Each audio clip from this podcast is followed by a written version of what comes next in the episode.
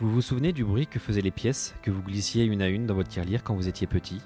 Sans même le savoir, vous étiez déjà dans une démarche d'investissement. Économiser pour pouvoir acheter vos trésors d'enfant. Aujourd'hui, il est peu probable que votre épargne prenne la forme d'un cochon rose. Il n'est plus question d'aller chez le marchand du coin pour compléter votre collection de cartes ou acheter un paquet de bonbons. Aujourd'hui, on vous parle de plan d'épargne, de private equity, d'assurance vie, d'immobilier, de livret A, PEA, SCPI et d'autres sigles plus ou moins obscurs. Parce que je suis convaincu que l'épargne peut être simple, plus proche de notre réalité et en accord avec nos choix du quotidien et de nos convictions, et qu'il est possible d'allier performance et sens, je vous propose d'écouter Matière Lire, le podcast qui fait résonner votre argent dans le bon sens. Je suis Alexandre Toussaint et vous écoutez Matière Lire. Toutes les deux semaines, je rencontre des experts qui nous aident à dénicher des idées d'épargne qui nous ressemblent vraiment. Ils nous donnent des conseils simples, clairs, transparents pour enfin passer à l'action. Et à la fin de chaque épisode, ces experts nous dévoilent ce qu'ils ont dans leur tirelire. Bonne écoute. La période des fêtes approche. Et si vous ne le saviez pas encore, je suis un véritable épicurien. Du coup, je vous partage un super plan pour dénicher les meilleurs vins et champagnes et directement chez les producteurs. Ce plan, c'est le site Twill, T-W-I-L, comme The Wine I Love, la première place de marché de vin avec plus de 30 000 références au meilleur prix. Vous pouvez filtrer les bouteilles par région, appellation, maison, prix, ou tout simplement vous rendre sur la partie bon plan. En plus d'avoir un large choix, Twill apporte des éclairages sur les vignerons et nous fait découvrir des bons plans avec notamment la fameuse cuvée secrète.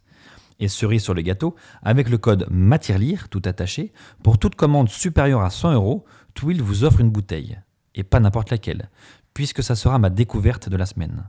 Un doux flacon qui, je suis sûr, fera pétiller vos papilles. Alors rendez-vous sur l'application ou sur le site twill.fr, twil.fr. Bonne dégustation et surtout, prévenez-moi si vous dénichez des super produits. Eh bien c'est parti pour un nouvel épisode de Matière Lire. Je reçois aujourd'hui Thomas Perret. Salut Thomas. Salut Alexandre. Un Lyonnais qui est venu à Paris pour beaucoup de raisons, on va y revenir et euh, évidemment pour, euh, je suis très content d'accueillir à ce micro euh, Thomas qui est le fondateur de Mon Petit Placement. tu nous raconteras un petit peu ton aventure et, et, toutes, tes, toutes tes, projections futures. Je voulais faire un épisode, alors c'est ce que je te disais avant que j'appuie sur le bouton, c'est que je voulais faire un épisode un peu focus sur l'avenir de nos enfants, l'avenir financier de nos enfants en tout cas. Et en préparant, je me suis rendu compte que euh, bah, il faut aussi qu'on prépare le nôtre parce qu'on est peut-être, euh, on quand on découvre des choses pour nos enfants, on se rend compte qu'en ah, fait moi je me suis pas du tout bien préparé non plus. Donc un peu un épisode sur un peu sur l'éducation financière, l'accès à l'investissement, comment construire doucement mais sûrement son patrimoine dans le long terme, un peu tous ces sujets liés au patrimoine d'une autre, on va dire des parents, parce que je, voilà, je me mets dans la casquette de parents ayant des enfants et aussi nos enfants, comment on les prépare pour pas se réveiller à 17 ans, mince, en fait, il faut que je paye des études euh, dans 6 mois et je me suis pas du tout occupé de ça. Quoi. Mais les deux étant bien corrélés, parce que si j'ai déjà bien préparé sur mes enfants, ça va moins rogner sur mon patrimoine au moment où il faudra payer ses études, par exemple. Aussi. Et puis, si tu as bien préparé le tien, c'est peut-être plus intuitif de préparer sur tes enfants, parce que tu connais peut-être aussi un petit peu plus les supports, ce que tu peux faire. Même si on pourra y revenir, mais nous, on a pas mal d'utilisateurs qui viennent pour leurs enfants ouais. euh, et qui disent bon, Ok, bah, pourquoi je ne vais pas aussi essayer la, la solution multiplacement pour, pour moi bah oui, mais en fait, on devrait se poser un peu l'inverse, parce qu'on devrait d'abord s'occuper de soi pour bien comprendre, et ensuite ouvrir progressivement. Euh, bien sûr. Mais comme quoi, alors on va y revenir, mais il y a vraiment, je pense, un problème d'éducation financière de manière générale en France. Alors, je ne sais pas trop dans les autres pays, mais en France, on sent qu'on n'est pas éduqué à, gérer notre patrimoine, alors qu'on va tous le faire. Mais ce qui est, encore une fois, un, vrai sujet, une vraie problématique qu'on voit beaucoup, nous, au début, on s'est beaucoup positionné sur euh, l'éducation pour tous, et on s'est rendu compte qu'en fait, les gens, ils n'ont pas forcément envie d'être experts. Ils ont envie de, de comprendre, mais surtout, ce qui est important, c'est d'arriver à se mettre à leur niveau donc voilà, donc il y a un trade-off à faire entre euh, euh, être simple, clair, mais sans aller dans trop l'expertise, parce que là on perd les, Français notamment. Ouais, mais si déjà on connaissait tous 10%, euh, 10 de ce qui existe et du fonctionnement de chaque produit, ça serait déjà énorme. Ah et, on va tous quand même dans notre vie gérer du patrimoine, hmm. payer des impôts un jour, ouvrir un compte, investir dans l'immobilier, donner, enfin on va tous être contraints, et, enfin contraints en tout cas face à un sujet financier. quoi.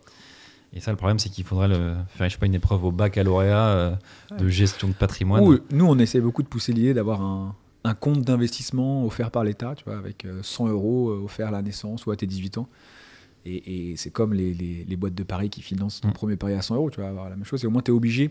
Parce que le meilleur moyen pour apprendre, c'est apprendre par l'exemple, par le fait de faire. Quoi. Donc, donc si tu avais 100 euros et que tu peux t'amuser, alors après, il faut pas, c'est pas un jeu non plus, mais, mais, mais, pour vraiment te lancer, je pense que ce serait un bon moyen pédagogique. Quoi. Ah bah, il faut même que tu es, euh, des milliers d'euros ou 100 euros, en fait, une action reste une action, une obligation reste une obligation. Donc déjà, effectivement, si tu apprends ça, euh, ou même virtuellement, parce que je sais que je crois que c'est sur eToro, tu peux faire des portefeuilles virtuels. Mm. Bon, là, à partir du moment où tu arrives à ce stade-là, on va dire que tu es plutôt un peu plus âgé. Mais tu peux aussi te faire, Boursorama faisait ça aussi, je crois, à l'époque, tu pouvais faire des portefeuilles virtuels pour te tester un peu voir que si tu prends beaucoup de risques, tu peux gagner beaucoup mais perdre aussi beaucoup. Même si ça t'empêche un tout petit peu moins de dormir, si tu perds 20% sur ton portefeuille virtuel que dans la réalité. Mais tu feras peut-être moins d'erreurs avec le vrai. C'est ça qui est intéressant. Bon, en tout cas, on est bien rentré dans le sujet, mais avant qu'on continue un peu sur cette discussion et un peu toutes les questions que, que j'ai préparées, est-ce que tu peux nous raconter un petit peu de toi, comment, quel était ton parcours justement? Est-ce qu'il était euh, un peu béni dans cet univers gestion de patrimoine ou pas? Et euh, quel était un peu le déclic pour arriver à en faire vraiment ton, ton quotidien? Donc moi, je viens effectivement d'un écosystème familial de l'univers de, la banque. Euh, donc pas tellement de la gestion de patrimoine, hein. c'est plutôt euh, banque, donc euh, euh, finance, boursicotage. Voilà, mon père était, banquier, du coup, très vite, euh, il nous a euh, forcé à avoir un portefeuille d'actions pour, pour un petit peu jouer. Donc, ça, c'est mon contexte perso. D'un point de vue plutôt pro, j'ai fait une école d'ingé et après, j'ai commencé à faire un stage en banque à New York, puis une alternance à, Paris en banque. Donc, j'ai baigné aussi plutôt dans le monde pro de l'asset management, donc de la gestion des, des fonds d'investissement. Et comme j'avais fait une école d'ingénieur pas mal, j'avais deux ans, tu vois, mon année de césure, plus une alternance dans une banque que je marketais euh, j'ai travaillé deux ans en banque alors que j'avais toujours pas de, CDI, bah, je me suis dit, c'est peut-être le moment de, tester une aventure entrepreneuriale. Et donc, j'ai essayé de mixer, je dis, ma petite expérience pro, mon, contexte perso qui, qui me donnait l'intuition qu'en fait, quand on parle investir en bourse, euh, et c'était il, y a dix ans, hein, mais, placer son argent, ça, intrigue les gens. Euh, tu vois, dans, le sens positif du terme. En fait, les gens ont toujours l'impression que c'est pas réservé pour eux. Voilà, donc j'ai mixé ces, deux petites expériences pour lancer mon petit placement avec cette vocation de, justement rendre l'investissement accessible à tous. Et quand je dis investissement, c'est euh, c'est pas l'épargne sur un livret A, mais c'est vraiment faire travailler, dynamiser avec une notion de prise de risque son épargne. Et ça, c'était pour un, une problématique ou en tout cas un, questionnement personnel où tu avais déjà dans ton entourage des gens qui se disaient Mais toi qui es fils de banquier, peut-être que tu peux m'aider parce que moi, j'y connais rien? Non, non, le vrai déclic, c'est qu'en fait, quand euh, j'ai commencé à New York, je travaillais pour des fonds de pension, donc des investisseurs professionnels. Et là, on leur proposait des solutions d'investissement auxquelles les particuliers n'avaient pas accès. Et donc j'ai longtemps, je me suis longtemps questionné pourquoi euh, est-ce que euh, en termes de compréhension, est-ce qu'en termes de barrières, de montant, il y avait des, raisons rationnelles qui expliquaient pourquoi? En fait non, c'est juste une raison euh, financière. En fait, on a, on se rémunère beaucoup plus pour quelqu'un qui place 10 000 euros, pour quelqu'un qui prend, qui met 1000 euros en termes de pourcentage. Mmh. Et du coup, je me suis dit ok, il y a une expertise en termes de produits financiers, mais aussi en termes d'accompagnement, qui n'est pas accessible aujourd'hui à des particuliers. Et, et, je connais un petit peu ces expertises, donc je vais essayer à mon niveau de la rendre accessible à tous avec euh, de la pédagogie, avec un usage euh, digital, avec un vocabulaire ultra simple. Euh, donc des éléments, pas, tu vois, on n'avait pas la DIA générative, des choses comme ça, mais, mais je pense que la problématique est tellement importante. tu vois, moi, je, dirais qu'il y, a 80% des Français qui ne sont pas dans, les discussions qu'on a, qu'on a aujourd'hui, que, que, du coup, il y a de quoi, en faisant des choses simples, de vraiment résoudre une problématique d'une grosse population. Mais ça veut dire que tu n'avais pas forcément confiance dans le, dans le système actuel du banquier qui va réussir à conseiller, qui doit, qui se doit en tout cas de conseiller son client. En tout cas, euh, en, termes d'usage, je pense que euh, les banquiers, même s'ils ont beaucoup de, de qualité, ils sont plus forcément, je parle des banquiers traditionnels, en adéquation avec euh, les attentes des Français. D'ailleurs, encore une fois, petite incise, mais nous, on a une bonne partie de nos 25 000 clients qui viennent parce qu'ils sont plus trop considérés par, mmh. par leurs banquiers. si tu n'as pas un achat IMO ou si tu n'as pas plus de 50 000 euros sur tes comptes, en fait, tu rentres pas trop dans, leur case et, tu peux leur parler, mais tu auras trois semaines, euh, si je caractérise un petit peu. Donc, euh, donc voilà, effectivement, je sens avoir de la défiance envers les banques. Je trouve que quand même, il y a, y a, un gros, gros trou dans la raquette et donc une bonne opportunité euh, à adresser. Ok, donc ça veut dire que les, deux motivations, c'était vraiment le côté accessible et côté pédagogique aussi. Exactement. Qui va de deux pair et ce côté entrepreneuriat quand même. oui, et pour tout entrepreneuriat, effectivement, de créer un. Exactement. Cette, cette envie, à mon petit niveau, de, de faire bouger les lignes, euh, d'amener un petit peu d'air frais, qu'on essaie aujourd'hui toujours, même si euh, la boîte a 6 ans, tu vois, toujours par euh, la communication, par la transparence qu'on essaie d'apporter dans, dans, cet univers, à apporter un peu de, de fraîcheur, parce que je pense que c'est c'est nécessaire pour aller toucher une, population beaucoup plus large et les éduquer in fine. Quoi. Hmm. Ok.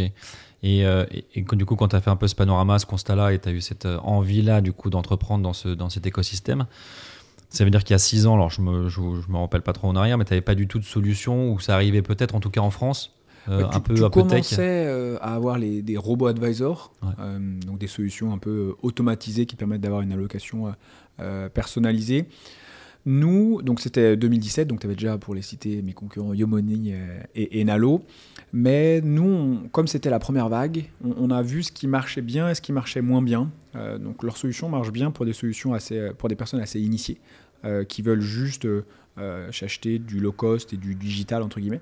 Euh, mais pour aller chercher une grande population comme nous, on, on voulait le faire avec la notion d'accessibilité, on s'est rendu compte qu'il fallait certes un usage digital fort, mais aussi beaucoup d'humains et d'accompagnement, parce que euh, la pédagogie, alors effectivement, on peut faire une académie sympa, un blog sympa, mais les gens, ils vont pas passer une demi-heure à s'éduquer, enfin, à lire Mm. tout seul. Et, et donc avoir un relais humain pour l'aspect pédagogie et l'aspect euh, confiance, c'est ce qui nous a semblé très important. Ok. Et donc là, du coup, l'idée, c'est donc euh, de, de monter une, donc une plateforme, hein, je peux appeler ça comme ça, justement, où tu viens proposer des produits, proposer de la pédagogie, du contenu, euh, Ouais. capter aussi du client pour, le, pour le- la partie conseil, accompagnement humain. Donc nous, très concrètement, on propose deux choses via notre euh, plateforme, via notre app. La première, c'est on propose des portefeuilles modèles. Donc en fait, on a, on a créé euh, 3-4 portefeuilles d'investissement, très simplement petit, moyen, fort en termes de risque, en disant, OK, tout ce qui est packaging, choisir quels sont les bons produits, les bons fonds, les bonnes stratégies, bah ça, on le fait pour vous. Ça, c'est le premier élément. Et le deuxième élément, c'est effectivement un, un système de conseil. Donc chaque utilisateur chez nous est euh, associé à un conseiller humain avec qui il va échanger par téléphone ou en visio. Euh, voilà, donc il y en a qui consomment beaucoup plus l'humain, l'autre qui disent bah, j'ai pas besoin d'humain, il y a déjà vos portefeuilles préfaits donc je les suis. Voilà. Et c'est un peu à, à la carte entre les deux. Et sur les trois portefeuilles, du coup, ça, c'est vous ou c'est toi qui les a constitués? Exactement, donc au début ça c'était vraiment mon expertise euh, métier. Et ensuite on a créé un comité d'investissement qui se réunit chaque trimestre avec des gérants indépendants et euh, Valentine qui est une personne qui travaille dans mon équipe et moi. Donc on est deux opérationnels, quatre indépendants. Et chaque trimestre on fait un audit des composants de nos euh, portefeuilles. D'accord. Et en termes de performance moyenne, c'est quoi, du coup, les écarts entre ces trois euh, portefeuilles? Alors, en ce moment, euh, les- la volatilité, comme tu le sais, est, est énorme. Mais pour te dire, le énergique, euh, qui est le moins risqué des, des- des trois, vise euh, 5 à 6 annualisé sur une période de 3-4 ans. Ambitieux vise du 8-9% annualisé. Et Intrépide, qui est le plus péchu, vise euh, 12% annualisé. Mais ça, sur une période de temps euh, de détention assez longue, 5-8 Ok. ans. Sympa les noms déjà. Ouais. Intrépide, énergie, quoi qu'il arrive, c'est positif. Quoi, non Exactement. Et, et- et là, pour donner un peu des, des chiffres concrets hein, et t'illustrer la, la volatilité, on a fait en moyenne sur le trois portefeuilles 16% sur l'année 2021. ok. On a fait moins 8,5% sur 2022. Et là, on est à peu près à plus 5,5% euh, depuis le début de l'année sur la moyenne de notre, portefeuille. Donc tu vois que c'est vraiment... euh, on n'est pas sur de l'épargne, on est sur euh, la partie de ton patrimoine avec lesquels tu es prêt à prendre des risques dont tu n'as pas besoin pour vivre euh, ou pour partir en voyage dans l'année, mais avec lesquels tu iras chercher vraisemblablement sur le long terme beaucoup plus de performance que si tu laissais sur un livret. Bon, après, on va rentrer un petit peu dans le détail justement de savoir ce- qu'est-ce qu'il y a dans ces portefeuilles. Mais avant ça, ça veut dire que tout simplement, tu estimes qu'il y a des, des produits plus risqués, tu les mets dans l'intrépide euh, et, euh, et- inversement. Donc ça veut dire que dans ces, poches-là, tu as des produits indirectement qui sont risqués, enfin qui reflètent le risque. Ah, exactement, en fait, euh, pour te dire un peu la, construction, nous, derrière chaque portefeuille, il y a 4 à 5 fonds. Et après, effectivement, on a des stratégies plus ou moins risquées. Donc, dans Intrépide, on a des fonds investis sur les marchés actions, notamment investis dans la tech, donc vraiment le, plus péchu. Et dans Énergique, pour le coup, on a des fonds plus diversifiés. Donc, il y a un peu d'actions, il y a un peu d'obligations, voire un peu de monétaire. Et donc, la diversification fait que ça, ça limite un peu plus le risque et du coup la performance. Ok. Et comment l'investisseur, lui, il arrive à savoir dans, dans quelle poche il doit aller euh, alors peut-être qu'il peut aller dans plusieurs poches d'ailleurs. Ouais. Euh, mais comment il sait euh, Parce qu'il dit, ok, bah, moi, si je regarde juste le taux, bah, je vais aller vers le plus haut taux, mais il y a aussi plus de risques. Donc en fait, comment j'arrive à savoir laquelle est faite pour moi? Donc en gros, nous, ce qu'on fait chez Multiplacement, c'est ce qu'on appelle la gestion libre conseillée. Donc nous, on va toujours te faire une recommandation. Donc tu as, tu sais, ce fameux questionnaire, euh, Ouais. connaissance client, où on te demande ton objectif, euh, ta situation, euh, voilà, ce, que, ce que tu veux en termes, de, en termes de risque. Suite à ça, on va te faire une recommandation. Donc tu peux tout à fait avoir... Attendez, juste ce questionnaire-là, vous l'avez un peu reformaté à votre, à votre image avec vos- d'autres questions pour encore mieux connaître Exactement, et avec pas mal de pédagogie. Donc en fait, nous, on a, donc c'est un grand questionnaire, il y a une trentaine de questions réglementaires à poser. Nous, on a découpé ça en quatre quiz. euh, et à la fin de chaque quiz, on donne un petit peu une classification sur justement la notion de connaissance financière, la notion de, de volonté de prise de risque, la notion de capacité de prise de risque, ce sont des objectifs. Donc voilà, donc on essaie de, de gamifier un petit peu tu vois, cette partie-là, et, et en fonction de tes réponses, il y a à chaque fois un, un peu de contenu pédagogique.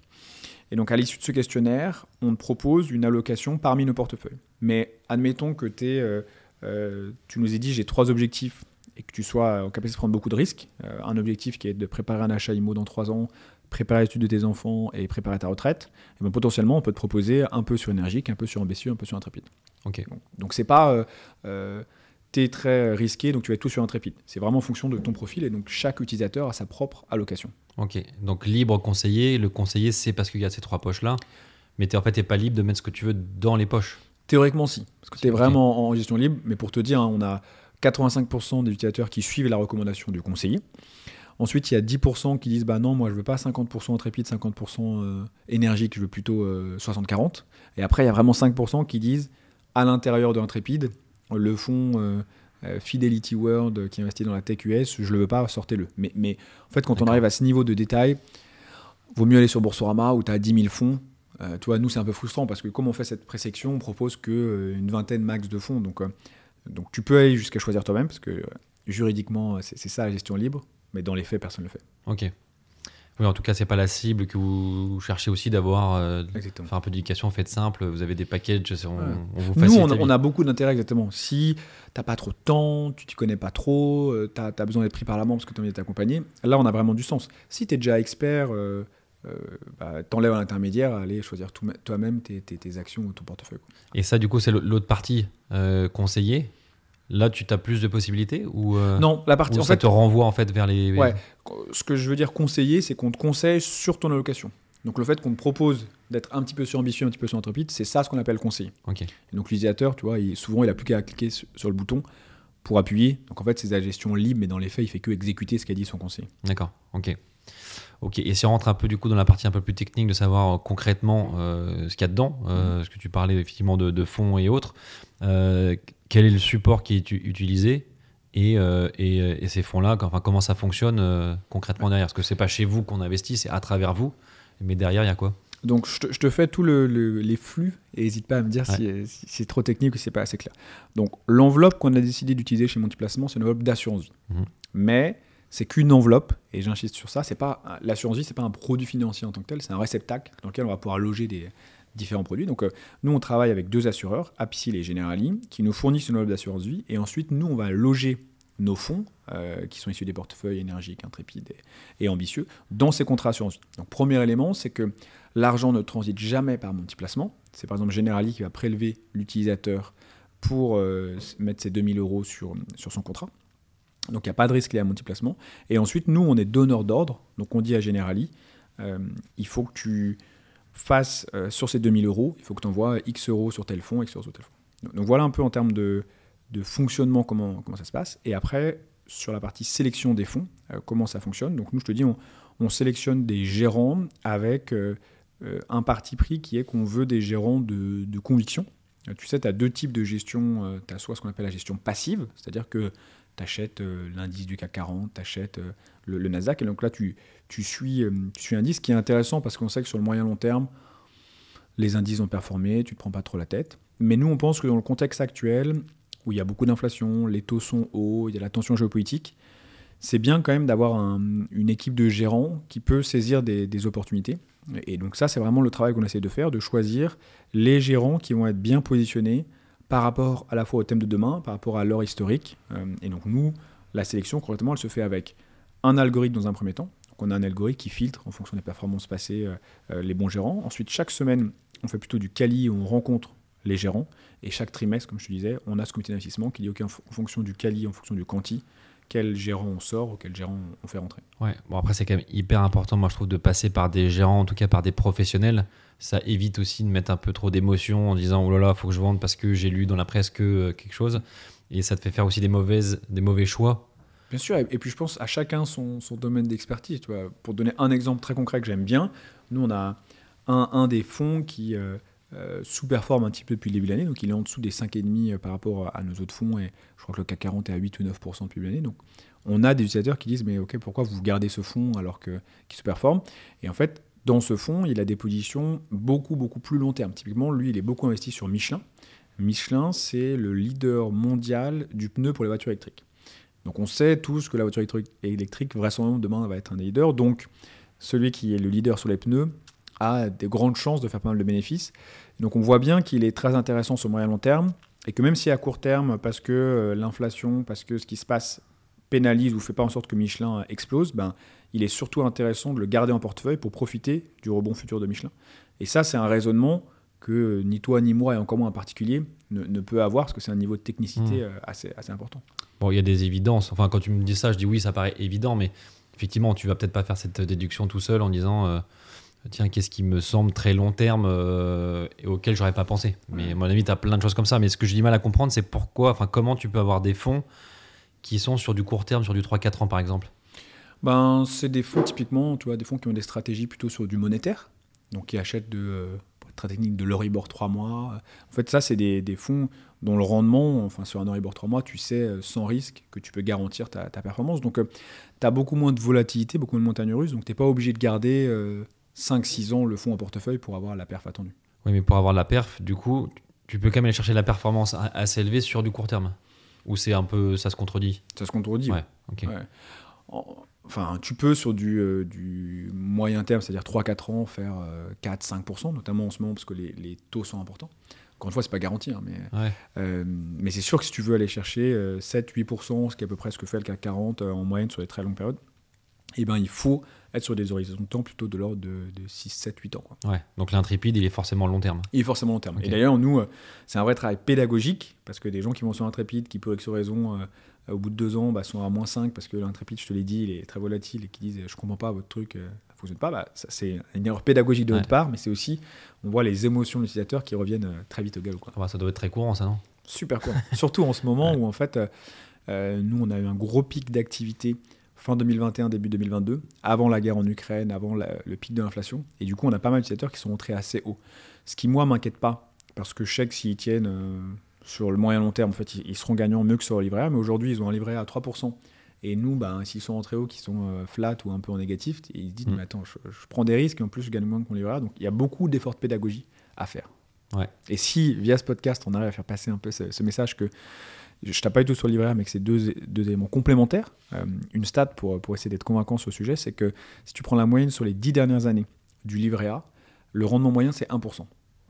Donc en fait, si tu regardes. Il était passé sous les 1% il n'y a pas si longtemps que ça. En Exactement. 0,5% il, il, y a un an et demi.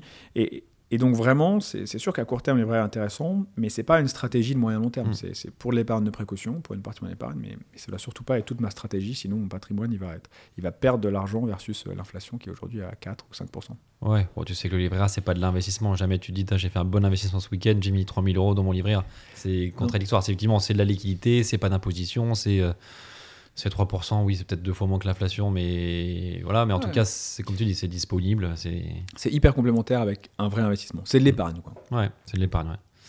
Euh, et si je prends un peu un exemple là pour bien comprendre, euh, si je te dis, OK, moi je suis intéressé par un tripide pour mettre 5000 euros par exemple, dans ce cas-là, moi, j'ai on, on m'ouvre un contrat d'assurance vie chez un partenaire chez qui il y a le, cette poche-là. Exactement. Mais un seul contrat en gros, quand tu vas, donc si on fait très concrètement, tu fais le parcours, on te fait une recommandation en disant ok, t'es 5000 euros. Alors souvent, si tu mets que 5000 euros, on va dire plutôt commence avec 2500 euros et ensuite mets 250 euh, euros par mois pendant 10 mois pour bien lisser ton mmh. investissement et pas être concentré sur un seul point d'entrée. Et au moment où tu vas signer, ça va te faire, euh, donc il y a un contrat entre mon petit placement et toi pour la partie conseil et accompagnement. Et ça va te faire aussi ouvrir automatiquement un contrat assurance vie à ton nom dans lequel on va loger euh, ces 2500 ou ces 5000 euros. Ok, et c'est là où tu dis à l'assureur, euh, faites la location en tel un tel. Quoi. Exactement. Prélever, euh, prélever Alexandre, et, nous on dit, vous allouez ce que vous avez prélevé sur tel ou tel fonds. Donc on est le donneur d'ordre, mais les flux passent pas par chez nous. Ok, et si euh, six mois après, je veux ouvrir un contrat, enfin une poche énergique, tu, tu c'est pas un autre contrat qui s'ouvre Non, non, non.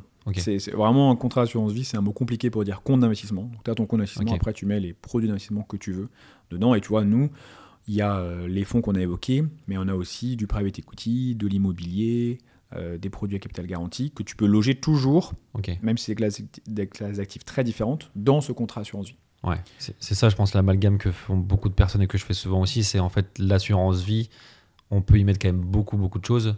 Énormément. Euh, encore ce matin, sur BFM, il me posait la question en disant Mais aujourd'hui, vous avez que de l'assurance vie. Est-ce que vous pensez euh, proposer un PEA, un compte titre? Et, et, je lui ai répondu Mais en fait, moi, l'assurance vie, qui est une enveloppe la plus large possible, me permet de tout loger dedans. Donc, j'ai pas d'intérêt techniquement à complexifier mon offre, alors que pour l'utilisateur, si déjà tu as une assurance vie avec un peu de produits, avec peu de risques, des produits actions comme on a évoqué, type intrépide, du prêt equity et de l'immobilier, pourquoi s'embêter tu, vois, tu mets tout au même endroit. Ouais. Et tu peux ouvrir plusieurs assurances vie hein, par personne. Tu peux ouvrir plusieurs assurances vie. Illimité ou deux Illimité. Illimité, euh, c'est le PEA, limité à Ouais. un par- une par personne. un par personne. Ok, donc ça veut dire que même si on a une assurance vie quelque part et que euh, peu importe ce qu'il y a dessus, mais c'est peut-être pas le bon moment en tout cas de la fermer, euh, on peut ouvrir une deuxième et recommencer euh, un peu un truc clean. Exactement. La, la question qui se pose, c'est l'antériorité fiscale. Tu sais que tu as un avantage fiscal au bout de 8 ans. Donc potentiellement, si tu as une assurance vie autre part, eh ben, il est intéressant de comparer à la fois les frais et est-ce que tu es proche des 8 ans ou pas. Euh, et en fait, euh, si, tu es en moins-value ou si tu es à zéro, bah, tu peux fermer. Enfin, ça change rien de fermer Ouais. maintenant étant de 8 ans. Sauf si elle est ouverte chez Generali ou Apicil, je peux transférer chez vous? Tu peux transférer ou tu peux réouvrir. Ouais, Parce que étonnamment, le transfert est plus compliqué que de réouvrir. ok. Parce qu'ils n'ont pas digitalisé, donc le transfert c'est en papier. Alors que fermer chez eux, qui se fait en digital, et réouvrir chez nous, qui se fait automatiquement, c'est Ouais, un donc peu ils plus. bloquent les transferts. Mais tu peux pas transférer vers un autre assureur? Non, c'est d'assureur à assureur. Ouais, ok. Mais oui, il y, a il y a un vrai débat. euh, Parce que j'ai l'impression qu'aujourd'hui, tu peux tout transférer, sauf cette enveloppe qui, euh, où il y a, un- je sais pas si c'est un lobbying, mais en tout cas, il y a un blocage ouais, a qui fait que tu peux pas, tu peux pas, même au sein d'une- d'un propre assureur, c'est compliqué. Euh, alors que c'est pas du tout normal, parce qu'aujourd'hui, tu peux transférer, euh, bon, ton PEA bien sûr, mais tes assurances, tes crédits, enfin tout. Ouais, mais, mais ils disent, nous on sait le faire. Juste, c'est un usage papier. Ouais. Ok. Ok, donc soit effectivement ça vaut le coup de la clôturer pour la rouvrir, soit par miracle on arrive à la transférer. Sinon on peut en ouvrir une deuxième d'ailleurs. Exactement. Ok. Et donc ça, euh, pour essayer de rattraper un peu le, le fil, ça c'est nominatif? Ou c'est ou c'est t'as des, euh, des assurances vie qui peuvent être euh, par couple ou par par famille ou Alors, aujourd'hui, c'est majoritairement nominatif. Tu peux faire ce qu'on appelle de la co-souscription, donc en couple, mais tu peux pas avoir des, des assurances vie familiales. En tout cas, euh, pas encore. Nous, on travaille justement sur l'investissement à plusieurs, euh, Ouais. notamment, tu vois, pour aller euh, toucher des jeunes, essayer de faire des. Chacun met 100 euros, on est 10 et on investit à plusieurs, ou chacun met 1000 euros, on va acheter 10 000 euros. Euh, mais donc, ça, aujourd'hui, ça, ça n'existe pas encore. Ok. Et euh, donc ça veut dire que euh, euh, aujourd'hui, on prend une famille, on va dire, on va dire parent 1 ouvre une assurance vie, parent 2 ouvre une assurance vie. Donc chacun la sienne. Mm. Dans le même foyer, on va dire familial, as chacun sa, sa propre assurance vie. Et si on arrive un peu sur le sujet des enfants, ça veut dire qu'il faut leur ouvrir aussi une assurance vie pour eux. Donc, mais c'est quelque chose qui est quand même assez intéressant, c'est que tu peux ouvrir euh, une assurance vie au nom de ton enfant. Et du coup, admettons que, enfin on verra dans le détail du fonctionnement, mais admettons que tu mettes euh, 100 euros par mois pendant euh, ces 18 ans, tu vois bien qu'au bout de ces 18 ans, il y, a- il y aura un montant non négligeable. Et du coup, c'est déjà au nom de l'enfant. Mm. Donc, tu n'as pas de donation à faire. ça. Donc, tu as, un vrai avantage de ce point de vue-là. Alors qu'en fait, donner euh, euh, 100 euros par mois, ça fait 1200 euros par an. C'est ce qu'on appelle du don d'usage. Donc, c'est pas fiscalisé, ça passe un peu sous le radar. tu vois. Ok. Parce que moi à l'époque, euh, oh, il y a- ça remonte un peu, peut-être 4-5 ans, j'avais échangé avec, euh, avec Nalo justement, avec Albert, qui m'avait dit bah, pour l'instant il n'y a pas trop de solutions, ouvre une assurance vie, mets un, un projet au nom de ton enfant pour dire qu'en fait tu épargnes pour lui, tu investis pour lui, mais il faudra quand même lui, lui, lui, lui- lui donner un jour. Donc Mais c'est mieux que rien. C'est mieux que rien, mais Et- oui. Mais maintenant, il y a des solutions digitales qui permettent de, de ouvrir un nom au compte, enfin au nom de ton enfant, un compte au nom de ton enfant, pardon, euh, ce, qui, ce qui simplifie pas mal les choses et qui a un avantage fiscal. Ok. Et donc enfant et enfant mineur, bien sûr, même chose. Enfant, enfant mineur. Ok. Et il faut Dès vraiment un mois, quoi. Enfin. Il faut juste un acte de naissance et c'est bon. Et, et ça, c'est forcément euh, enfant ou ça peut être, je sais pas, pour mon, euh, pour mon filleul, j'ai envie de lui ouvrir une assurance vie C'est compliqué. Tu, tu peux, mais en fait, c'est ce qu'on appelle quand le payeur est différent du souscripteur. Euh, et donc, on peut, notamment avec les grands-parents. Mais pour les filleuls, il faut quand même qu'il y ait un lien euh, familial. Donc, Ouais. nous, on est en train de travailler, mais c'est marrant, ça, sur un projet qui s'appelle Ma petite tirelire, tu vois, où l'idée, c'est d'avoir une- un, un réceptacle, donc une petite tirelire qui serait un wallet, euh, qui permet d'avoir les, par- enfin, les, les parrains, marraines, proches, oncles et tantes qui alimentent cette tirelire. Ensuite, cette tirelire va euh, alimenter le, le- le contrat d'assurance vie au nom du mineur. tu vois. Et là, ça fonctionnerait parce que si la tirelire est au nom, par exemple, du parent ou au nom du mineur, eh ben, elle peut alimenter. Donc, tu peux, on, on est en train d'essayer de travailler sur des moyens de détourner ça. Parce que je pense qu'il y a un bon potentiel de. de- notamment quand tu es, t'es parrain, pour préparer la première voiture ou une partie des études de, ton filleul. euh, Bah, c'est justement ça, tu vois, moi je suis dans ce cas-là où, euh, depuis pas très longtemps je suis, parrain d'un petit Lazare pour le citer. Euh, j'ai pas du tout envie de faire un cadeau euh, matériel, physique aujourd'hui parce que je dis ça n'a pas pas de sens, ça n'a pas de souvenir, il n'y a peut-être pas de besoin non plus. Par contre, construire une enveloppe financière sur du long terme où je mets X par mois pendant peut-être 18 ans, 20 ans, ça lui fait vraiment un super beau cadeau dans, dans 18 ans, 20 ans. Quoi. Donc aujourd'hui, la solution que tu as sur le marché, c'est de faire un virement de 40 euros par an et, eux- et que eux aient un prélèvement pour alimenter. Donc c'est un peu détourné, mais ça fonctionnerait comme Ouais. Oui, parce que ça, tu as le droit de donner de l'argent à des copains. euh, ça. Ouais. Mais il faut les forcer à bien, euh, à bien checker que, que le, le compte au nom du, de Lazare est bien ouvert. Ouais. mais c'est bon. pas idéal. Quoi. Non, mais je me dirais, ouais, je trouve ça plus marrant de le faire soi-même, quitte à l'arbitrer un peu, quitte à, à le suivre, mettre la marraine dans la boucle aussi pour qu'elle mette aussi des petits versements et, Hmm. et faire un vrai beau cadeau dans 18 ans. Quoi. Ok, donc c'est euh, ma petite tirelire qui est dans, le, dans les cartons. Quoi. Dans le pipe. ouais. Ok. Euh, et ça, pour ouvrir, quoi, c'est que pour le- le- l'enfant mineur, c'est le même principe carte d'identité, euh, livret de famille, euh, autorisation des parents. Ouais, c'est un tout petit peu plus lourd que, que pour les adultes. Donc, euh, donc c'est digitalisé. Euh, nous, typiquement, tu vois, on, l'a fait là, il y a, il y a 8 mois. Euh, donc c'est- le même questionnaire qui est fait au nom du parent. Par contre, d'un point de vue pièce justificatif, effectivement, euh, c'est euh, double pièce d'identité, double ju- justificatif domicile du parent, enfin parent 1, parent 2. Euh, voilà, donc il y, a- il y a quelques justifications en plus, mais ça se fait, double signature électronique. euh, donc ça, ça peut se faire depuis son canapé un dimanche matin. euh, voilà. Et après ça, les parents ont tous les, les, les pouvoirs pour arbitrer, euh, gérer. euh. Alors, on- on- en tout cas, nous, ce qu'on fait, c'est qu'on demande qu'il y ait un des deux représentants qui ait un accès, parce que sinon, c'est assez dur de, de Ouais. gérer le double passage d'ordre. Mais bon, ils peuvent se partager le, le mot de passe. Donc, il y a un représentant euh, qui peut passer toutes les opérations. Ok. Et un point important qui, qui est à préciser, c'est que si on veut racheter l'assurance vie, donc si on veut fermer son compte euh, au bout de 5 ans, admettons, eh ben, il faut fournir le RIB de l'enfant. Ouais. Donc, euh, euh, ça, c'est pour protéger et pour pas que les parents, en cas de divorce ou, ou s'ils ont besoin d'argent, eh ben, ils puissent prendre ce contrat assurance vie. En tout cas, ils peuvent le faire indirectement, c'est après ils vont piocher sur le, le RIB de, de leur enfant. Mais, mais, mais c'est une bonne sécurité pour l'enfant qui montre que vraiment c'est à son nom et on, et on ne pourra pas récupérer l'argent s'il n'a pas un RIB à son nom. Ok, et admettons qu'à ce moment-là, l'enfant, je sais pas, il est 5 ans et donc il est 10 ans maintenant, euh, il peut récupérer ou reprendre la main sur son, euh, sur son contrat comme il veut? Pas avant 18 ans. Ok, donc avant 10 ans, il peut rien faire. Il peut rien faire. Il faut qu'il passe par son représentant légal.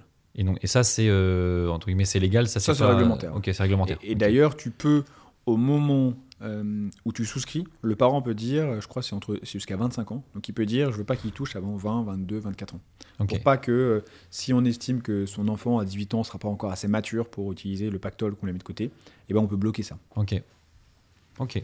Ouais, donc c'est vraiment, tu peux un peu faire, entre guillemets, un peu de sur-mesure jusqu'au jour où. quoi. Exactement. Ce qui est le message le plus important, c'est c'est de dire il y, a, il y a deux choses. Déjà, indépendamment de mettre sur une assurance vie ou sur un livret, mettre régulièrement chaque mois, c'est énorme. Enfin, l'effet boule de neige est, est- est très important. Euh, et en plus, si euh, on le fait sur une partie assurance vie euh, plus dynamique, qui du coup va permettre d'aller chercher 6, 7, 8% par an, bah, je, je vous laisserai faire les calculs, mais, Mm. mais, mais l'impact, c'est vraiment des sommes assez conséquentes au bout de 18 ans. Quoi. Même clair. au bout de 10 ans. Ah oui, oui. Bah, sur ton site, là, j'ai fait- il y a un petit simulateur justement qui permet quand même de se rendre compte de. Alors, il est fait à l'envers, c'est ça qui est intéressant, c'est que euh, tu pars du principe sur le site que les études des enfants coûtent euh, 30 000 euros. Exactement. Euh, tu mets l'âge de ton enfant. Donc, moi, j'ai fait un test, hein, j'ai un enfant de 7 ans, donc j'ai mis 7 ans. Euh, si euh, je veux avoir 30 000 euros pour. euh, si- alors, je sais pas, je pense que c'est 18, 18 ans. ans, ouais, ok. Euh, Donc, dans 11 ans, il faut que je mette 142 euros par mois euh, pour avoir 30 000 euros dans 11 ans. Ce qui me paraît. alors, 30 000 euros, ça me paraît énorme, mais 142, ça me paraît pas si énorme que ça. Quoi. Et, et je trouve que le faire ce raisonnement-là, dans ce sens-là, de manière très concrète, 30 000 euros d'études ou, ou- ou- enfin peu importe le projet, mais en tout cas partir du projet pour ensuite voir ce qu'il faut faire, Mm. je trouve que c'est très pédagogique, c'est très intéressant de se dire, ok, en fait, euh, euh, bah ça, 142 euros, en fait, je, je pense que je peux faire en sorte d'y arriver.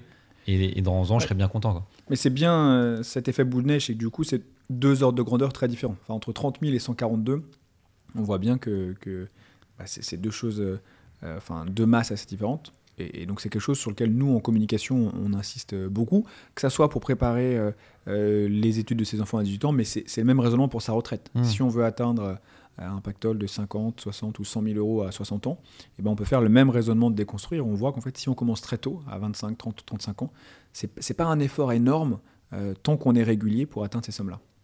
Et tu as d'autres euh, exemples comme ça sur le site? Je sais pas si j'en ai vu d'autres.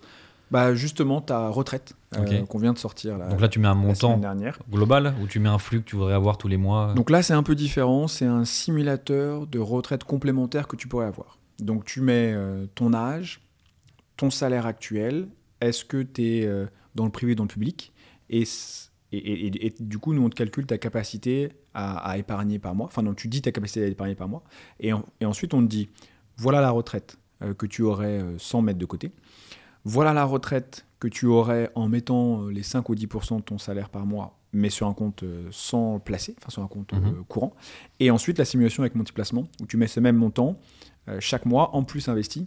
Et donc euh, c'est- presque du simple double. Entre les 1200 euros que tu aurais eu et les 1800 ou 2000, ça dépend de la situation de chacun. Mais, mais donc voilà, c'est le deuxième simulateur qu'on essaie de faire pour se rendre compte de, l'impact. Et en plus, la simulateur, il est fait pendant 27 ans. Parce qu'en moyenne, la retraite dure 27 ans. Et du coup, on a simulé un revenu complémentaire pendant ces 27 années. Donc c'est vraiment non négligeable. Ouais. Bah, on le disait un peu au départ euh, sur le fait que quand je préparais l'épisode, euh, je, m'intéressais aux enfants et finalement, euh, je m'intéresse aussi à moi parce que du coup, il y a plein de choses où je, où je pourrais mieux faire en tout cas ou tout simplement faire. Mais j'ai l'impression que c'est peut-être très français, mais tant qu'il n'y a pas de problème, on avance comme ça. Puis le jour on se dit, oh là là, personne n'a de retraite, oh là là, bah, il faut que je me la fasse de mon côté. Quoi.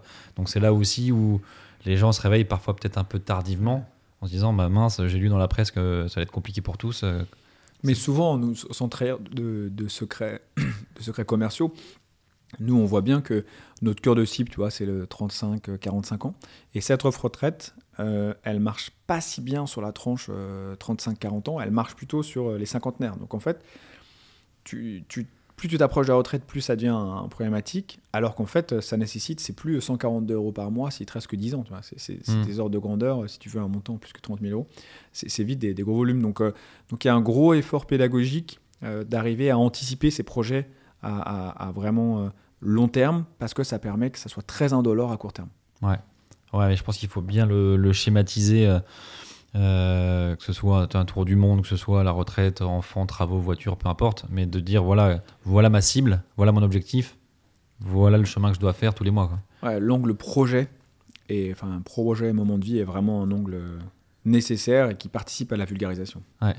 Oui, oui, parce que tu vois, typiquement, tu me dis euh, investis tant euh, dans le- la, la poche intrépide dès maintenant pendant 10 ans, je fais ok, mais en fait, pourquoi faire?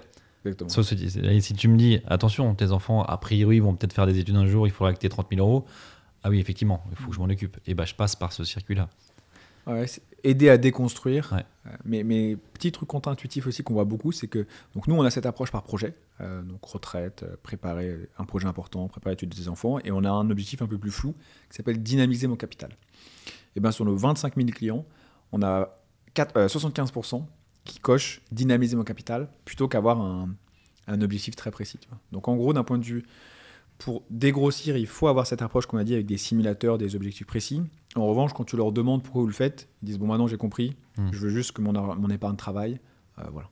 Ouais, mais c'est une question importante que tout le monde doit se poser dans toutes les classes d'actifs. Quand tu as des gens qui disent, moi, je vais acheter un petit, un petit studio à Lille euh, pour faire de l'investissement, ok, mais pourquoi? Pour le louer, pour euh, tes enfants plus tard, pour euh, faire du court durée, du longue durée. Il faut d'abord comprendre l'objectif, il faut pas juste investir pour investir. Et puis, ouais, exactement, ça donne du sens à, à son investissement. Euh, et nous, c'est encore une fois un truc qu'on essaie de, de beaucoup travailler pour aller chercher euh, une cible plus large qui a envie de, de, ouais, de, reprendre le pouvoir sur, euh, sur sa vie future. Et, et l'épargne est un bon moyen de reprendre le pouvoir. Et si on repart du coup sur un contrat mineur euh, pour les enfants, euh, ça veut dire que c'est a priori donc du long terme. euh, si on s'en occupait un peu tôt, pas, pas, euh, c'est pas des, des- grands enfants, c'est des jeunes enfants pour l'instant. ça veut dire que là, on est forcément poche intrépide, très risqué, en tout cas très long terme, très action. Alors la théorie rationnelle voudrait qu'on prenne le maximum de risques, parce que c'est là où on ira chercher le plus de rendement. Et en plus, nous, on a des produits qui permettent de prendre beaucoup de risques au début, sur les 5-10 premières années, et ensuite automatiquement de réduire ton risque pour éviter que euh, lors de ces 17 ans et, et 10 mois, ils se prennent une crise des subprimes et ils perdent 30%. Tu vois. Donc euh, Ça, c'est automatique. ça, c'est automatique. Mais c'est quoi C'est l'assureur qui le propose ou c'est vous qui. Non, c'est même les fonds derrière. Ouais. Euh, donc ça s'appelle des fonds, ce qu'on appelle à horizon. Donc tu mets ton, ton horizon 2030, 2035, 2040, et automatiquement, quand il y a un horizon long, il est sur des actifs très risqués, et plus il s'approche de la date fixée de, de l'horizon, et ben il passe sur de l'obligataire et à la fin du cash, enfin du monétaire, donc sans risque. Et donc ça c'est quelque chose qui se fait bien pour les mineurs, mais qui se fait surtout très bien pour la retraite. Euh, parce que pendant la crise 2008, il y a eu beaucoup, notamment aux États-Unis, de personnes qui avaient toute leur épargne retraite sur les marchés financiers et qui ont perdu 30% de leur retraite parce que euh, si je devais partir à la retraite en 2009 et que j'avais tout euh, sur les marchés, ça fait mal. Mm. Donc c'est comme ça que sont nés ces, ces fonds horizon. Ok. Et ça, c'est systématique dans tous vos portefeuilles? Pas du tout. C'est une option. Tu peux prendre Ok, c'est une soit intrépide, soit les portefeuilles horizon. Et là, tu fixes ton horizon. Mais, mais c'est deux angles assez, assez D'accord. Tu peux pas avoir de l'horizon dans Intrépide? Non, après, euh, Euh, parce qu'en fait, Horizon est intrépide au début et devient énergique au fur et à Ouais, mesure du temps. ouais. Voilà, donc c'est deux poches, euh, deux poches assez, assez différentes. Donc je te disais, la théorie voudrait qu'on aille sur intrépide ou, ou au moins des fonds Horizon. Mais en fait, comme c'est euh, les projets de leurs enfants, eh ben, ils ont une aversion, les Français ont une aversion au risque beaucoup plus importante. Et donc, ils vont vers nos produits les moins risqués parce qu'ils disent ah non, je mets de l'épargne chaque mois, je veux surtout pas qu'on joue avec euh, l'épargne de mes enfants. Ouais, oui, oui. Moi, j'ai plutôt carrément la vision inverse, hein, en me disant, bon, au pire, il ira à la fac, il y a 200 euros par an, hein, mais Et puis, euh, encore une fois, quand on parle de risque, on parle pas de, on ne joue pas au casino. Euh, Oui, oui. On investit dans l'économie réelle, donc c'est des risques qui sont relativement euh, mesurés. Donc, donc nous, on essaie de faire beaucoup, beaucoup de pédagogie auprès des parents avec des simulateurs, avec des, co- des, des- pardon, des illustrations de ce qui s'est passé depuis 50-60 ans, tu vois, pour, pour démontrer que c'est beaucoup, beaucoup plus intéressant euh, d'aller sur des produits un peu plus dynamiques. Ok, et du coup, quand on voit effectivement les, les alors, c'est des projections de performance, euh, j'imagine que c'est aussi dû au fait que les intérêts sont réinvestis? Oui. En fait, euh, ça concrètement, ça tombe vraiment dans l'assurance, dans ton contrat ou ça tombe dans le fonds qui le réinvestit? Donc ça tombe dans le fonds qui réinvestit. En fait, lui, il capitalise chaque jour. Donc chaque jour, la valeur du fonds évolue, augmente ou baisse. Et euh, le lendemain, c'est euh, si tu avais 100 et que tu as 101, bah, c'est 101 qui vont travailler. Et ça, tu le vois, toi Tu as un visuel là-dessus sur ton portefeuille? Ouais. C'est quoi C'est la valorisation de ton portefeuille qui monte Exactement. Donc tu as une app, euh, sur ton dashboard, tu peux suivre la valeur globale de ton portefeuille et la valeur ligne à ligne en fonction des différents fonds. Euh, et, et donc tu, enfin, ça évolue en euros ou en pourcentage euh, tous les jours. Ok, et ça, c'est automatique. Tu peux pas décider d'avoir une poche qui te verse des intérêts? Non, aujourd'hui, enfin nous, on a quelques portefeuilles euh, qui, qui versent un rendement annuel. Typiquement, on a un portefeuille qui s'appelle le portefeuille anti-inflation. C'est un portefeuille qui, chaque 1er janvier, paye le taux de l'inflation de l'année d'avant. Et donc, euh, donc c'est relativement simple. C'est pour lutter contre l'érosion de, enfin, de ton épargne à cause de l'inflation. Et donc là, c'est payé directement sur ton contrat assurance vie. Donc ça tombe sur un fonds euro. Donc c'est un produit euh, sans risque que tu peux soit réinvestir de toi-même, soit sortir et utiliser pour, pour faire tes projets. Ok.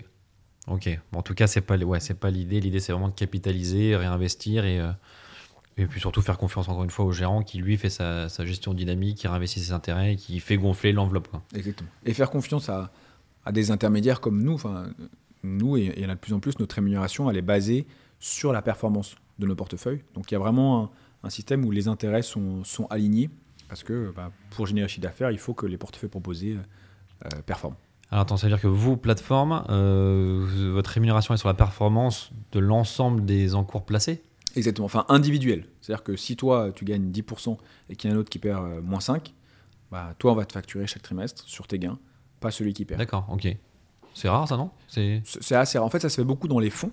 Ça se fait assez Ouais. peu dans les côtés conseillers ou ça se fait pas du tout dans les banques, par exemple. Mais, mais toujours pour, euh, encore une fois, amener un peu de fraîcheur, un peu Mhm. de, de confiance dans cet univers un peu opaque. Euh, c'est un mode économique qui nous a semblé euh, important. Ah bah au moins tes, tes- oui, tes intérêts sont alignés. Donc, euh, et c'est quoi les ordres de grandeur de, de Les ordres de grandeur, donc ça dépend de deux choses, à la fois du montant que tu places et du nombre de personnes que tu as parrainées. Mais pour donner un exemple, quelqu'un qui a parrainé personne qui démarre, qui met 1000 euros chez nous, on va prendre 20% de ses gains, s'il y a des gains. Et quelqu'un qui met euh, 20 000 euros, on sera plutôt à 5 ou 6% de ses gains. Donc tu vois, en fait, ça, plus tu investis, plus le, le- le pourcentage qu'on prend sur tes gains diminue. L'idée, c'est de dire, bah, on partage le gâteau, euh, on est dans la même barque. Ok, donc en, mo- en moyenne, tu as du 5-6%, enfin en moyenne. En tout cas, le schéma peut-être un peu plus classique, ou peut-être ou Ouais. 7-8, on va 7-8, dire. exactement. 7-8 en moyenne sur la performance quand il y a performance. Et ça, ça se matérialise comment du coup? Parce que du coup, l'investisseur, lui, il touche rien chaque année. Exactement. Il touche rien, donc ça c'est un, vrai petit débat qu'on essaie de, de corriger.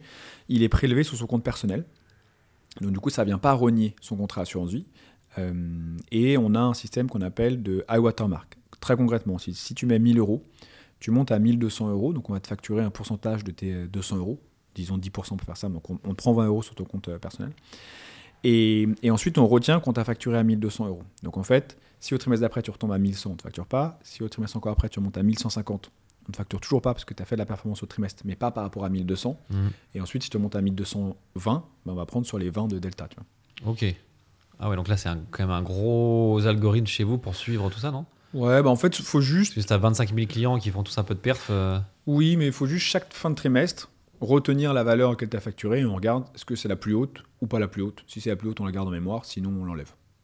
Ok, et ça, quoi, c'est quoi ça? C'est l'assureur qui te fournit la valo?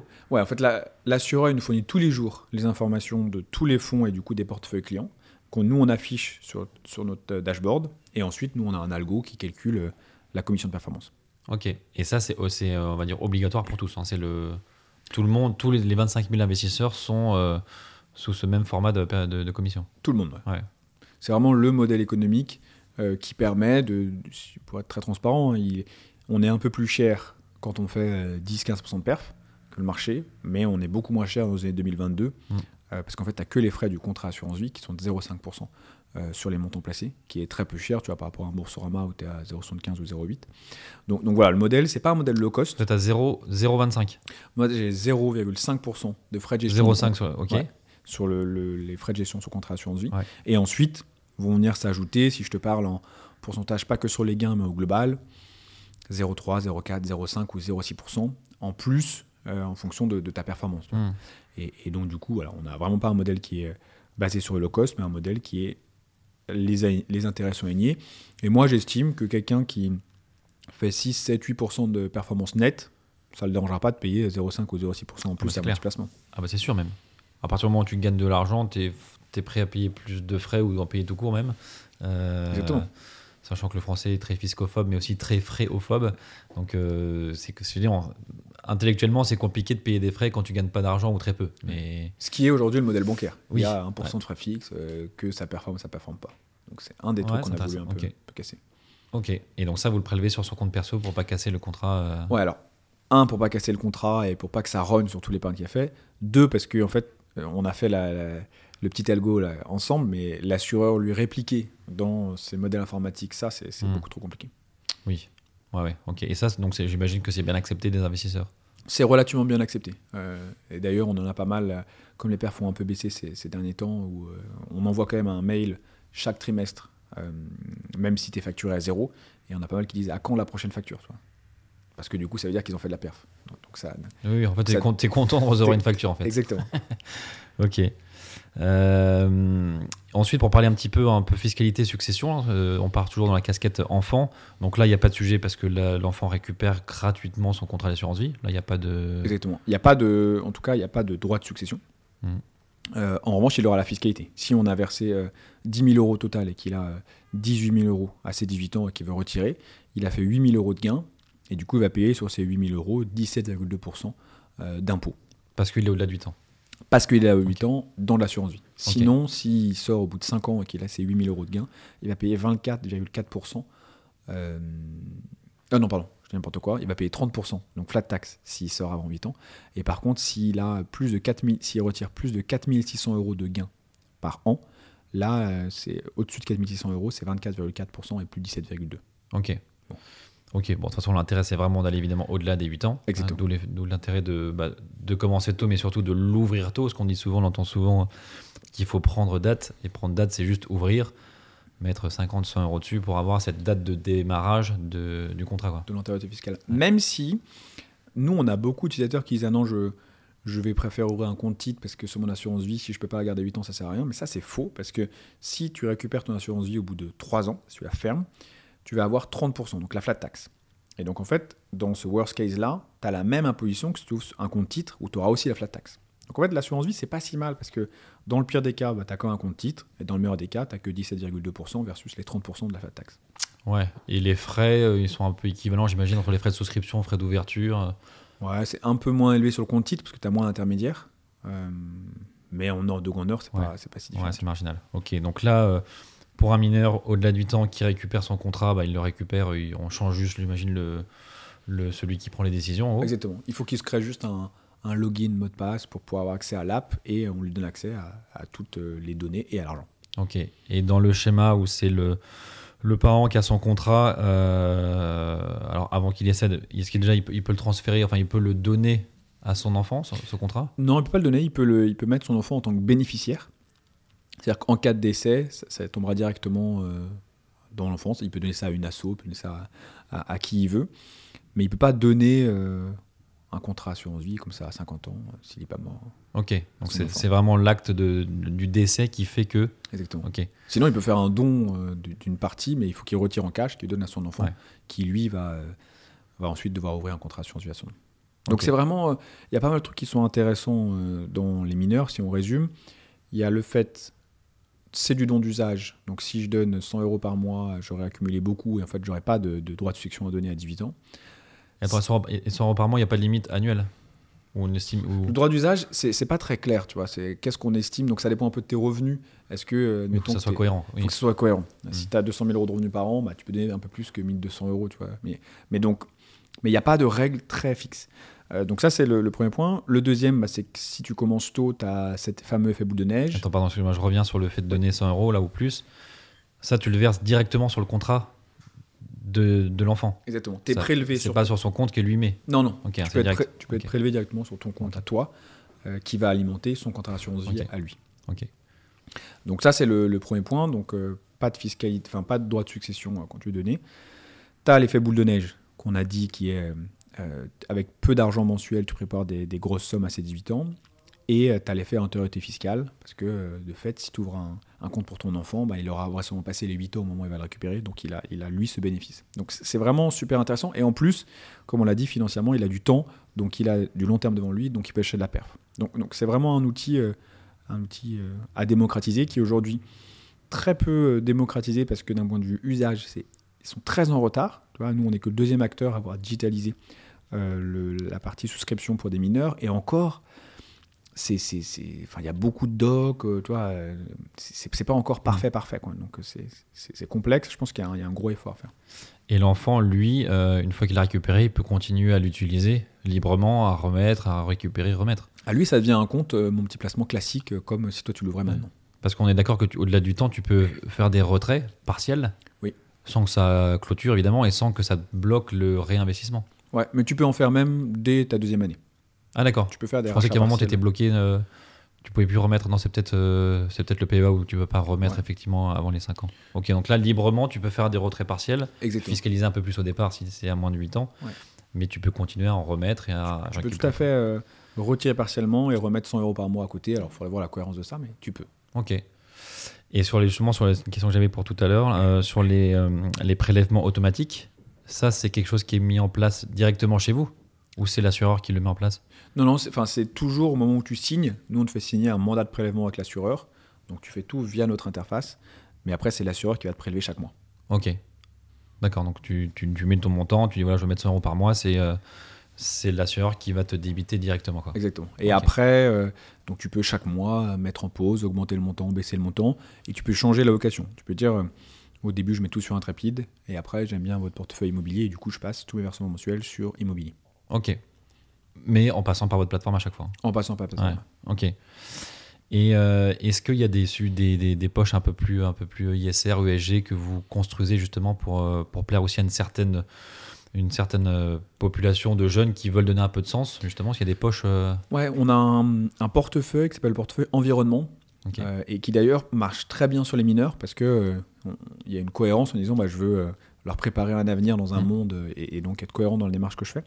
Euh, et, nous, la spécificité de notre portefeuille environnement, c'est qu'il n'est pas ISR, investissement socialement responsable, il est labellisé ce qu'on appelle Greenfin. pour donner des ordres de grandeur, je crois qu'il y a à peu près 50 fonds en France qui sont labellisés Greenfin, plus de 1000 qui sont labellisés ISR. Donc c'est beaucoup plus restrictif et ça permet d'investir vraiment, entre guillemets, dans la transition écologique, dans la mobilité douce, dans la construction de, d'éoliennes ou de, panneaux euh, photovoltaïques. Donc, euh, donc voilà comment nous, on a essayé de se sortir de, de, ce sujet d'investissement un peu ISR, greenwashing, qui est jamais très clair. Tu retrouves souvent mmh. du total dedans. Donc voilà. Donc nous, on a pris le parti pris de s'adosser sur un label très restrictif de l'État, qui est le label Greenfin. Et donc derrière ce portefeuille environnement, il y a cinq fonds tous labellisés Greenfin. C'est ça. En fait, pour que le, le portefeuille soit labellisé, il faut que les fonds derrière soient labellisés, hein, ce que j'ai demandé. Donc en fait, ça, c'est vous qui avez sélectionné des fonds qui répondent au, label. D'ailleurs, nous, le portefeuille en tant que tel n'est pas vraiment labellisé par l'État, mais c'est parce que les cinq fonds derrière sont tous labellisés qu'on estime que du coup, bah, c'est un portefeuille 100% Greenfield. Ok, donc ça, mais ça, c'est un portefeuille au même titre que les trois autres avec les trois profils, que celui immobilier, etc. Oui, exactement. Sauf que le, portefeuille environnement, tu peux l'utiliser de deux manières. Tu peux coloriser ton ambitieux ou intrépide, dire ok, je veux ambitieux plus une partie 20, 30, 40% d'environnement, ou je peux être à 100% sur environnement. En fait, lui, il y, a, une telle demande et, et, ça nous semble assez cohérent vu dans, dans, la direction que prend, que prend notre monde, d'avoir cette flexibilité pour ceux qui disent ok moi je veux je veux pas 100% de ça parce que je veux quand même essayer de diversifier. parce qu'effectivement, quand je suis sur le portefeuille environnement, bah, je, suis un peu moins diversifié en termes de euh, secteur d'activité, je suis plus concentré sur, sur quelques entreprises. Quoi. Et en termes de performance, on a déjà un peu de recul? Ouais, alors avec le contexte actuel, euh, notamment avec euh, la hausse des taux, avec le fait qu'il y ait des vrais sujets, l'inflation et, que les sujets de transition sont un tout petit peu plus moyen-long terme, et ben, c'est des portefeuilles qui ont un peu sous-performé. Euh, depuis, euh, depuis quelques temps. Donc, tu vois, ils ont fait en 2021 que plus 5%. Et là, cette année, ils sont en négatif, quand le reste de portefeuille sont positif, euh, à cause, encore une fois, de l'environnement de taux qui est, qui est important. Ce qui en fait, du coup, de très bons points d'entrée. Donc, en gros, pour ceux qui ont des versements réguliers sur le portefeuille environnement, c'est super intéressant parce qu'ils profitent du fait que les marchés baissent pour rentrer à un prix d'achat plus intéressant que la première fois qu'ils avaient versé dessus. Hmm.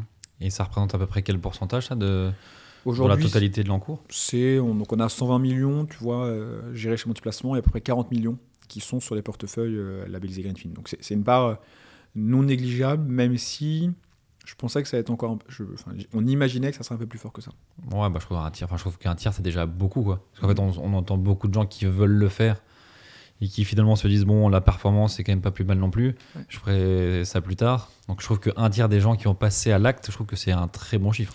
Mais ce qui est marrant c'est qu'on partiellement ou totalement parce que peut-être que tu t'inclus dedans ceux qui ont mis un peu ah, bien de, sûr voilà. Hmm. même si tu mais en tout cas ouais moi ça me semble un bon chiffre mais on voit une belle perdition entre ceux qui dans le questionnaire disent j'ai un objectif où je veux donner du sens à mon épargne. On est à peu près 50% pour euh, un hmm. tiers qui in fine y va. Donc on a une petite déperdition quand on présente euh, la solution et le sujet de diversification. Mais quand même, effectivement, c'est, en tout cas, c'est non négligeable chez nous. Ouais. Ah bah, si tu avais un tiers de l'ensemble du patrimoine euh, français investi dans, le, dans cette transition énergétique, euh, je pense Mais j'espère qu'à, horizon 10, 15, 20 ans, euh, ça, ça, sera une vraie tendance de fond. Ouais. Bah, espérons. En, termes de risque, parce qu'on arrive un peu au bout, en termes de risque, du coup, tu as, le, bah, le risque en fonction de, des fonds qu'il y a derrière. Hein. J'imagine que tu n'as pas d'autres risques euh, le risque de l'assureur, on considère qu'il n'y en a pas, il va pas, en général, il ne va pas faire faillite non plus. En termes de risque, tu n'as euh, pas de risque lié à multiplacement. Si nous, on meurt, en fait, euh, bah, tu perds un intermédiaire, un conseiller, mais tu auras une interface chez Generali ou chez, chez Apicil. Et ton argent est en sécurité. tu as le risque de l'assureur, mais en fait, jusqu'à 70 000 euros par contrat assurance vie, tu as une garantie de l'État. Donc tu as, vraiment, as vraiment peu de risque. Ouais, tu as très peu de risques. Enfin, tu as un risque euh, du coup financier hein, de, Si, les entreprises dans lesquelles tu investis, euh, enfin dans le fonds investi, ne performent pas. Mais tu n'as pas de risque qu'un des acteurs de la chaîne de valeur euh, pète et, tu perds ton argent. pas Madoff, quoi. Ouais, oui, oui, tu as quand même un, un, paysage qui est bien structuré, bien réglementé, et bien verrouillé. Quoi. C'est les côtés positifs de l'ultra-réglementation. c'est que du coup, ça offre beaucoup de protection pour l'épargne finale. Quoi. Ouais. Tout à l'heure, tu, disais que, euh, je crois que c'est l'exemple, si je voulais moi investir 5000, il valait mieux commencer par 2005 et faire du programmé. Ça veut dire que tu estimes qu'il faut, euh, quel que soit le montant qu'on souhaite investir, il faut couper en deux, faire un one-shot et ensuite le reste forcément en, mensualiser pendant quelques mois Nous, c'est ce qu'on pousse. Ouais. C'est vraiment... Et alors, en dessous de 2000 euros, on ne le fait pas, mais même quelqu'un qui met 3000 euros, déjà pour l'éduquer à ça, on va lui recommander de faire ce qu'on appelle fractionner. Euh, ça a un double avantage, ça limite encore une fois la dépendance à ton point d'entrée initial, et ça commence à t'acculturer à ce sujet de mettre euh, régulièrement, qui est euh, un élément très important parce que ça lisse un peu les fluctuations mmh. du marché sur le, sur le long terme. Ok, et sur le, le, one shot, il y a un minimum? 300 euros. Ok, donc 300 euros. Et pour le programmer? 100 euros. Ok. et d'ailleurs, c'est vraiment le modèle, nous, pour te dire, un comportement type. Aujourd'hui, un client démarre en moyenne avec 2500, 3000 euros one shot. Et par contre, ils mettent 200 euros en moyenne sur tous nos clients mensuels. Donc tu vois qu'en fait, euh, nos cohortes qui ont 2 euh, ou 3 ans, bah, tu vite sur des paniers moyens, plutôt autour de, de 10 000 euros, ce qui se fait assez naturellement grâce à ces versements mmh. automatiques. Ok, top. Super. Et je crois que avant, juste avant que tu arrives, tu avais aussi une bonne nouvelle. C'est ça Je t'ai vu arriver avec un sourire où tu m'as dit que c'était. Tu as vécu quelques semaines, voire quelques mois un peu agité dernièrement euh, chez mon petit placement, mais que le, le bout du tunnel est enfin arrivé. Euh, on vient d'annoncer une, belle levée de fonds, surtout que je trouve que dans le contexte actuel, ce qui est important plus que le montant, c'est la manière dont on a réussi à le faire euh, en restructurant bien nos coûts et, du coup en s'approchant enfin de la rentabilité. Donc cette levée de fonds nous permet d'atteindre la rentabilité et d'offrir beaucoup de, sécurité, de sérénité à moi, aux salariés et bien sûr aux clients. Et du coup, dans les cartons, j'imagine qu'il y a aussi des perspectives d'outils ou de alors de produits, on en a un peu parlé, mais peut-être d'autres choses. C'est quoi l'objectif de cette levée de fonds en termes de développement? Bah, L'objectif, c'est de travailler un peu notre offre financière pour essayer de, de, répondre aux problématiques du quotidien des Français. Donc on l'a fait, je vous disais tout à l'heure, avec le portefeuille anti-inflation. Mmh. Donc il y a un sujet d'inflation, on essaie de nous répondre à notre petit niveau, euh, l'épargne, euh, ce sujet-là. Là, on va le faire, tu vois, avec euh, une offre qu'on va appeler l'offre mètre carré. Donc, dans le contexte IMO en ce moment, il y a pas mal de personnes qui doivent euh, repousser leur, achat immobilier. Et du coup, l'objectif, c'est de dire, bah, prends la hausse des taux du bon côté, place ton apport euh, pendant 6 mois, 1 an, 18 mois, à 3-4% chez Multiplacement, et gagne du coup des mètres carrés demain, parce qu'on aura fait fructifier ton apport, tu auras remis un petit peu potentiellement chaque mois, et en plus, peut-être les prix de l'IMO auront baissé dans 2-3 mois. Donc, l'idée, voilà, c'est de, de travailler sur des offres comme ça, d'étoffer notre offre et faire de la notoriété, pas qu'en faisant de la pub euh, dans le métro à la télé, mais justement via une offre qui répond vraiment aux enjeux des Français. Hmm. Et avec un volet, j'imagine aussi tech pour, euh, pour bien piloter tout ça, parce qu'il faut que ça suive derrière aussi en termes de tableau de bord, mais aussi euh, tous les petits outils. Ouais, exactement. Bah, notamment ce qu'on disait sur le fait que automatiquement, quand tu t'approches de la fin de ton objectif, que le, le, risque puisse être maîtrisé. Donc il y a pas mal, on les appelle les rails chez Multiplacement. Tu vois. Donc y a, chaque utilisateur a des rails qu'il faut suivre et quand il sort, on essaie de le remettre dedans. Ok. Super. Écoute, ça donne vraiment envie d'aller voir un peu creuser et surtout de, de, continuer à apprendre, se former euh, et surtout prendre conscience de, des montants euh, que ça représente aujourd'hui et ce que ça représente demain. Je trouve que c'est. Enfin, moi, je trouve que les exemples sont vraiment très très marquants. Donc euh, peut-être que voilà, j'invite tout le monde à aller, voir et de même rien que sur le simulateur, faire un petit test avec vos enfants, vous verrez qu'en fait, un, il faut l'anticiper et deux, c'est pas non plus un, un, très très gros effort. Avant, avant qu'on se quitte, j'ai un peu une, question un peu, un peu traditionnelle, c'est de savoir ce que tu as toi dans ta tirelire, ou dans ta petite tirelire bientôt. Euh, un peu quel est ton, quelles sont tes convictions dans l'investissement et qu'est-ce que tu fais euh, dans, dans, dans, les, dans les grandes lignes? Alors moi je pense que déjà, disclaimer, j'ai un profil assez particulier parce que je suis, j'ai 30 ans, je suis, assez, je suis assez jeune, j'ai, donc le gros de ma tirelire c'est mon entreprise. En fait, euh, on a eu des levées de fonds, il y a eu des moments plus compliqués, donc j'ai dû, j'ai dû réinvestir. Donc tu vois, je dirais que j'ai 90% euh, de, de, matière à lire qui est, qui est, mes actions de mon petit placement. Et 10%, euh, c'est ce que je mets sur le portefeuille Intrépide. Donc moi, je mets 300 euros par mois sur le portefeuille Intrépide. Donc j'ai vraiment très très peu euh, d'épargne de précaution. Je fais un truc qui n'est pas très bien, c'est que pour moi, ce que je mets sur Intrépide, comme je suis très à l'aise avec le risque que je prends, bah, je viens taper dedans si j'ai besoin, si j'ai un coup dur, tu vois.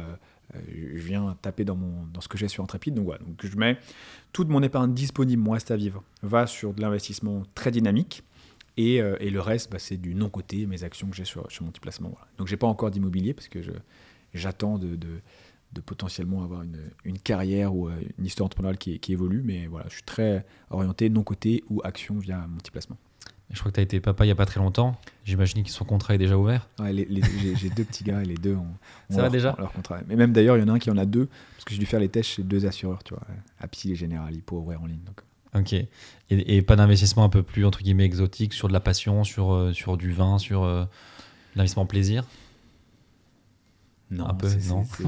je ne vais pas paraître très fun, mais non, non, euh, aujourd'hui, je te dis, moi, mon plaisir, c'est l'entrepreneuriat, c'est super sympa, et du coup, ça serait ça mon investissement passion, tu vois. Très bien, bah, c'est un, un, bon départ en tout cas. Bon, bah, merci beaucoup pour ton temps, merci d'avoir fait un petit, un petit crochet par, par ici pour enregistrer. Bah, merci pour l'invitation. Ravi d'avoir échangé avec toi. Euh, bravo pour mon petit placement, parce que je trouve que c'est vraiment dans la thématique éducation financière et avec des solutions en plus concrètes. C'est pas juste un coach, c'est un coach qui a un produit, mm. euh, enfin qui a structuré une offre. Donc c'est vraiment euh, hyper intéressant pour, pour tout le monde et pour nos enfants aussi. bah, merci d'être venu. Bon retour à Lyon ce soir. Bah, merci beaucoup. Et puis on va suivre les évolutions de, de mon petit placement et de ma petite tirelire du coup. C'est sympa. Salut. Merci, à bientôt. Merci d'avoir écouté cet épisode de Matière Lire. J'espère qu'il vous a permis de découvrir de nouvelles manières de faire résonner votre argent. Et si l'épisode vous a plu, je vous invite à vous abonner sur votre plateforme d'écoute habituelle, à le partager autour de vous et à laisser un commentaire ainsi que 5 étoiles sur Apple Podcast. A très vite pour un nouvel épisode.